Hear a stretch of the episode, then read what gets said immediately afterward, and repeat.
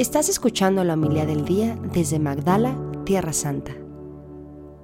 En aquel tiempo, levantando los ojos, Jesús vio a unos ricos que echaban sus donativos en las alcancías del templo.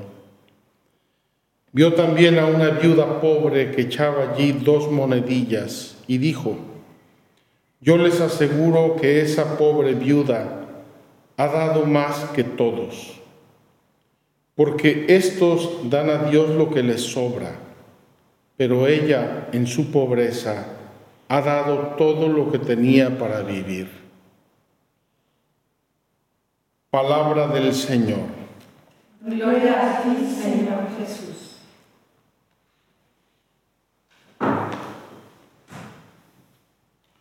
Muy queridos hermanos, tenemos en estos últimos días del año litúrgico unas lecturas de la Sagrada Escritura bellísimas.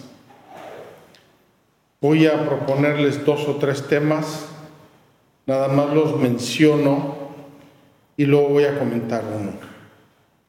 El primer tema que podíamos sacar de aquí es formar una organización de veganos. Porque estos jovencitos decidieron no comer la mesa del rey, ni su vino, ni sus carnes, ni nada, sino legumbres.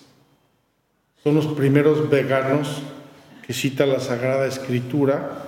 Y yo creo que podíamos pensar en una asociación de veganos llamada así con el nombre de estos muchachitos Daniel, Misael, Azarías, podría ser, quién sabe. El segundo tema es el del Evangelio, bellísimo. Dios ve el corazón de los hombres. Cuando Jesús estaba mirando, observando lo que echaban en el templo, no le importaba mucho la cantidad, le importaba el corazón. Y eso es lo que ve Dios cuando nosotros damos algo para Él, para su reino, para nuestro prójimo. Es verdad que menciona explícitamente una pobre mujer dio dos moneditas, pero sabemos que eh, no era eso lo que le importó a Jesús, sino importó a Jesús que dio todo lo que tenía para vivir. Eso es lo que vio Jesús. Dio todo lo que tenía para vivir. Y lo dio, no creo que en un acto medio suicida de morirse de hambre al día siguiente, sino más bien en un acto generoso y abandonado a la providencia de Dios. Ya nos habla la Sagrada Escritura de otra pobre viuda en la misma situación cuando el profeta Elías, hazme un pan, le dijo Elías a esa pobre viuda de Tiro o de Sidón. Y le dijo la viuda, tengo un poco de harina, voy a hacer un pan para mí, para mi hijo, lo vamos a comer y luego nos morimos de hambre. Y Elías le dijo, hazme un pan, no te preocupes, y luego comerás tú y tu hijo. Y ella obedece confiando en la providencia de Dios y dice la escritura que no se agotó su harina ni su aceite. La providencia de Dios que se encarga de nosotros, la providencia de Dios que se encarga de los pobres. Pero quiero tocar hoy principalmente un tema precioso de la primera lectura. Precioso, actual, siempre actual y un poco espinoso. Es la incompatibilidad entre el servicio al rey y los propios valores espirituales y morales. Queridos hermanos, para nuestros ojos mundanos, y subrayo el mundanos, estos jovencitos hicieron una grande imprudencia e inútil imprudencia. Cómete lo que te da el rey, vas a estar feliz, vas a entrar a su servicio, vas a ser importante, vas a tener, como decimos en México, un hueso muy bueno que roer. Y ellos dicen, no, nosotros preferimos obedecer a Dios. Y aquí se da un fenómeno que frecuentemente pasa, me consta que pasa. Cuando uno acepta y opta por obedecer a Dios por encima de lo que sea, frecuentemente obtiene más bendiciones, muchísimas más que las que te da el mundo. Porque Dios te bendice más. Y así vemos en este caso que estos jóvenes que no quisieron mancharse con alimentos impuros según las costumbres y las prácticas religiosas de su tiempo, no quisieron mancharse con eso, fueron los mejores. Físicamente, ya por lo visto el perfil era interesante, tenían que ser guapos, simpáticos, altos, inteligentes, era lo ideal. Imagínense las quinceañeras del tiempo se fueron corriendo detrás de estos cuatro. Y luego tenían que estar flacos y macilentos porque solamente comieron legumbres y sin embargo eran los de mejor aspecto. Obedecieron y temieron a Dios. Y esto me hace pensar en una realidad que a veces olvidamos. El influjo de nuestra alma sobre nuestro cuerpo. ¿Será posible que estos jovencitos, desde la obediencia, la paz de su conciencia, el amor a Dios, su fe, su coherencia y su transparencia de valores, afectó positivamente a su cuerpo,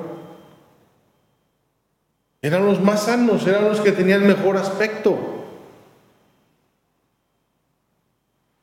Y no solamente físicamente, que ya es importante, espiritualmente, psicológicamente, moralmente, dice que no había como ellos entre todos los que se presentaron para aconsejar al rey y para proponerle su ayuda y su sabiduría.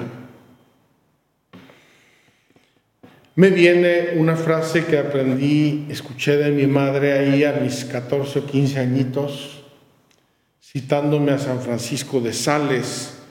Nunca fui a verificar la, la frase, ahora si me la dijera mi mamá sacaría yo Google y la verificaba yo enseguida. El hombre más sabio es el que ora. La oración nos da una sabiduría especial para la vida por una razón, porque nos cambia nuestra mente pobre y limitada por la mente de Dios. Y entonces las decisiones que tengo que tomar, y entonces el entendimiento de las situaciones de la vida, de la historia, de la sociedad, de la política, de la economía, de tantas cosas, no las veo con criterios excepcionalmente maravillosos desde el punto de vista humano, racional. Los entiendo con la mente de Dios. La viejita del Evangelio de hoy entendió el valor de su dinero con la mente de Dios. Y por eso no temió echar lo que tenía. Dios se va a encargar de mí. No sabemos qué hizo Jesús, si fue después, metió la mano en el gasofilacio del templo, sacó un puño de billetes y se los dio a esta mujer. Eso hubiera hecho cantinflas. Aquellos de ustedes que vieron la película del Padrecito, Cantinflas a, la señora pobre que dio una limonita le dio un puño entero. No sé si han visto esa película, se la recomiendo mucho, El Padrecito de Cantinflas. No sé qué hizo Jesús, no sé cómo la bendijo, no sé cómo se hizo presente, pero Dios sí vio su abandono y su confianza, porque esa mujer veía su vida y su pobreza y su dinero y su dignidad con los ojos de Dios. Los ricos la veían con los ojos del mundo. Voy a impresionar aquí, oh, aquí está un puñado de billetes, que vean todo que estoy muy generoso. Tuve un amigo queridísimo que dice que un día fue a misa y Dios le había dado una gracia muy especial, entonces quiso ser especialmente generoso en la misa.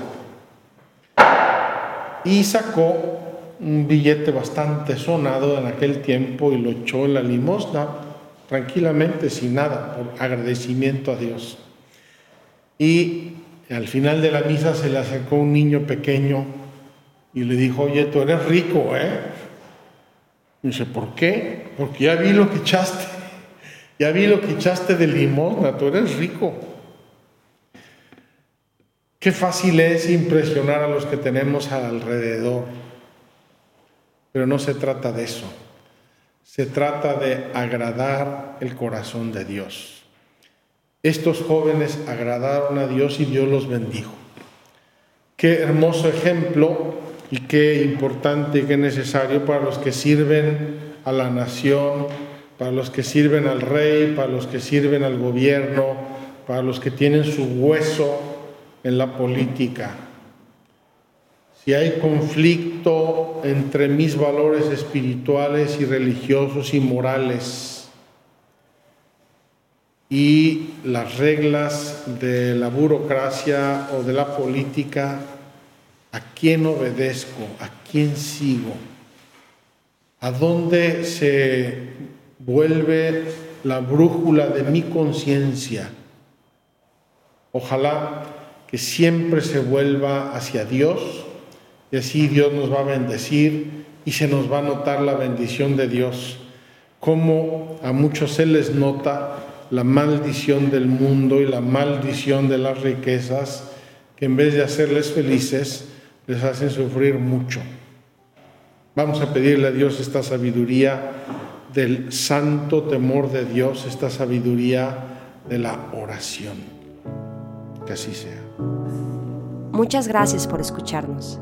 Si quieres conocer más acerca de Magdala, síguenos en YouTube y Facebook.